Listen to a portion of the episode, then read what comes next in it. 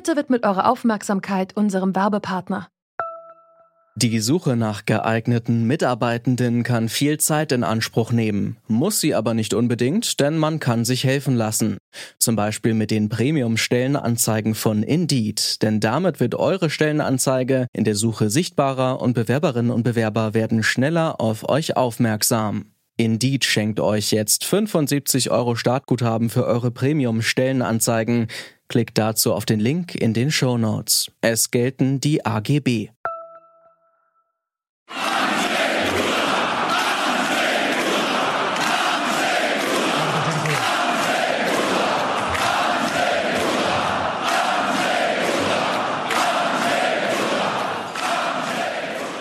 Andrzej Duda hat diese Woche die Präsidentschaftswahl in Polen gewonnen und ist nun für mindestens vier weitere Jahre dort Präsident. Die Wahl ging allerdings denkbar knapp aus, fast 50-50 für beide Kontrahenten. Wir wollen wissen, warum ist Polen politisch so stark gespalten und äh, welche Ursachen hat diese Spaltung? Heute ist der 14.07.2020. Mein Name ist Janik Köhler. Hi.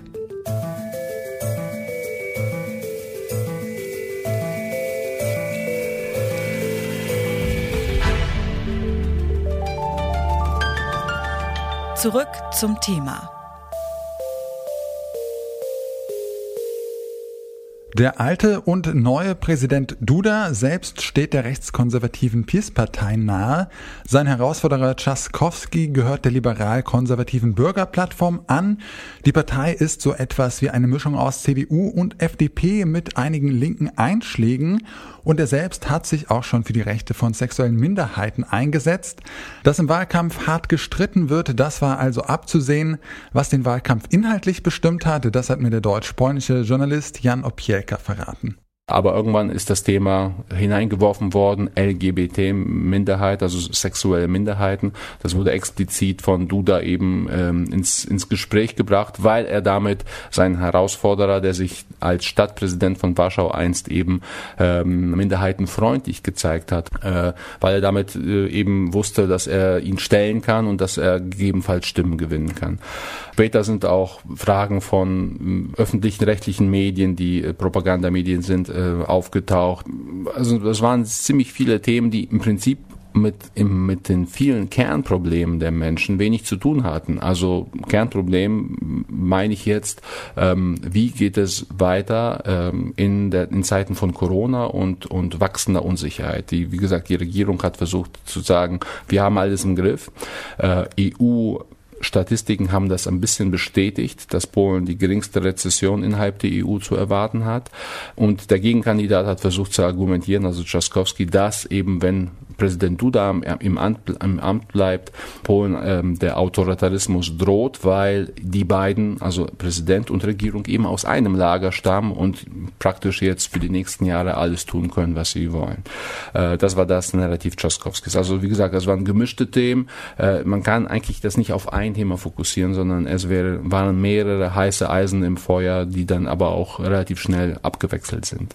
Eins steht also fest, etwa die Hälfte der Bevölkerung Polens hat gegen Duda und damit auch gegen die ihm nahestehende PiS-Partei gestimmt. Wie die Regierungspartei nun damit umgehen wird, auch dazu hat Jan Opielka einige Vermutungen.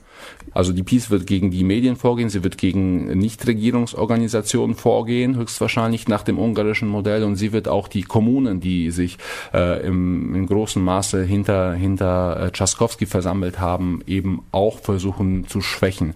Also insofern ähm, wird das ein sehr spannend. Es wird nicht unbedingt äh, schön und sauber, ähm, äh, aber wie gesagt, ich hoffe, dass ähm, dass da die Zivilgesellschaft ähm, sich so autoritären Maßnahmen oder Versuchen äh, der Regierung und eben Andrzej Dudas widersetzen wird. Ein nationalkonservativer Präsident hat die Wahl also gewonnen, aber immerhin fast die Hälfte der Bevölkerung gegen sich. Gehen wir an dieser Stelle aber nochmal einen Schritt zurück. Woher kommt denn eigentlich diese starke politische Spaltung in Polen?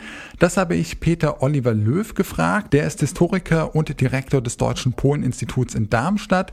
Er hat mir erst einmal erklärt, wofür die beiden großen politischen Lager in Polen überhaupt stehen. Das ist auf der einen Seite ein Lager, das man vielleicht als ein eher traditionalistischeres Lager bezeichnen könnte, ein konservatives Lager, für das die Werte auch der katholischen Kirche wichtiger sind. Ähm, die Wähler von Duda, von den Rechten, den Nationalkonservativen in Polen leben eher in kleineren Städten, eher auf dem Land, sind eher weniger gut ausgebildet.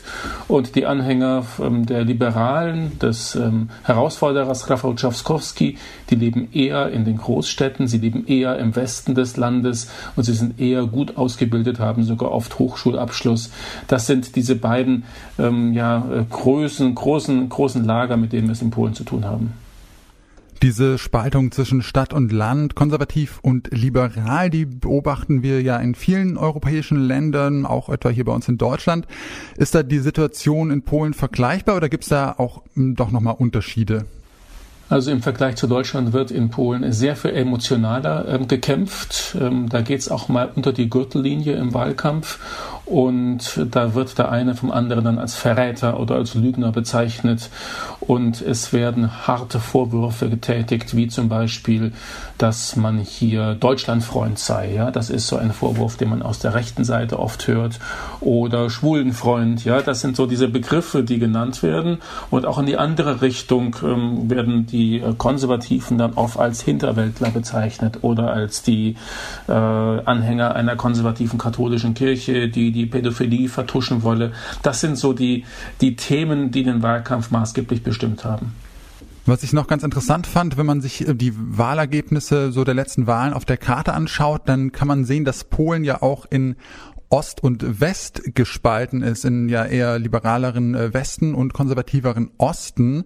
Und diese ja, Linie verläuft ja relativ klar durch Polen. Was sind denn da die Ursachen? Also das hat vor allem historische Hintergründe. Der Westen Polens ist ähm, höher entwickelt, da gibt es mehr Städte, die Landwirtschaft ist höher entwickelt ähm, und im Osten gibt es weniger Städte. Und die Entwicklung ist etwas äh, zurückgeblieben. Das hat historische Gründe, weil der Westen lange unter preußisch-deutscher Herrschaft stand und hier die Modernisierung äh, größer vorankam. Der Osten stand unter österreichischer oder russischer Herrschaft bis zum Beginn des 20. Jahrhunderts. Und ähm, dazu kommt noch, dass die Gesellschaft im Westen durcheinandergewürfelt wurde. Polen ist ja west verschoben worden nach dem Zweiten Weltkrieg und die ehemaligen deutschen Ostgebiete wurden neu besiedelt von polnischen Menschen aus allen möglichen Gegenden es entstand eine neue Gesellschaft, die längst nicht so verwurzelt ist wie die Gesellschaft im östlichen Polen, die dort seit Menschengedenken quasi die Familien dort leben, ähm, und wo sehr viel konservativere ähm, Vorstellungen natürlich sind, weil die Menschen dort einfach herkommen und ähm, verwurzelt sind. Im Westen sind die Menschen nicht verwurzelt, ist die Gesellschaft zusammengewürfelt und das trägt auch zu diesen Wahlpräferenzen bei. Die Spaltung in Polen ist also auch historisch begründet. Aber wie sollte man jetzt und hier und in Europa damit umgehen? Das wollte ich von der linken Politikerin Jacqueline Nastic wissen. Sie ist Abgeordnete im Bundestag und Mitglied der deutsch-polnischen Parlamentariergruppe. Mich besorgt ähm, eine Sache besonders gerade, nämlich die Wahleinmischung von einzelnen Mitgliedern der EU-Kommission. Ähm, es gibt einen Verhaltenskodex, ein Code of Conduct und dieser wurde gebrochen und Frau von der Leyen als Kommissarin schweigt zu diesen Brüchen. Zum Beispiel hat zwei Tage vor der Wahl Janusz Wojciechowski, ein EU-Kommissar, der PiS-Mitglied ist, offen zur Wahl von Duda aufgerufen und hat auch dazu geschrieben und gesagt, dass Duda zusammen mit der EU-Kommission kooperiert und mit Geldern der EU geworben, wobei die Peace in Polen eher EU-kritisch äh, agiert. Das ist eine Wahleinmischung und ich habe den Eindruck, da Frau von der Leyen als Kommissarin sich letztes Jahr noch mit den Stimmen der Peace-Partei wählen lassen hat, dass sie hier quasi ihren Zoll jetzt zurückzahlt und dazu schweigt. Und das ist ehrlich gesagt besorgniserregend. Polen ist sich uneins. Und zwar nicht erst seit gestern. Westen und Osten sind historisch unterschiedlich geprägt. Das zeigt sich bis heute in unterschiedlichen Werten und Lebensvorstellungen. Der Westen ist städtisch geprägt. Es gibt mehr Industrie und die Bevölkerung war seit jeher durchmischt. Im historisch stark von Österreich und der Sowjetunion geprägten Osten ist das anders. Die Menschen sind verwurzelt und konservativer. Wie es mit dieser verfahrenen Situation weitergeht, hängt von drei Faktoren ab. Der EU, der nach der Präsidentschaftswahl gestärkten PiS-Partei und der polnischen Zivilgesellschaft. Das war's von uns für heute. An dieser Folge mitgearbeitet haben Susanne Zimnoch, Leonie Asendorf, Margarita Bulimov und Andreas Popella. Verantwortlich als Chef vom Dienst war Dominik Lenze. Falls ihr Fragen oder Anregungen habt, dann schreibt uns doch gern eine Mail an kontakt.detektor.fm. Mein Name ist Janik Köhler. Tschüss und bis zum nächsten Mal. Zurück zum Thema vom Podcast Radio Detektor FM.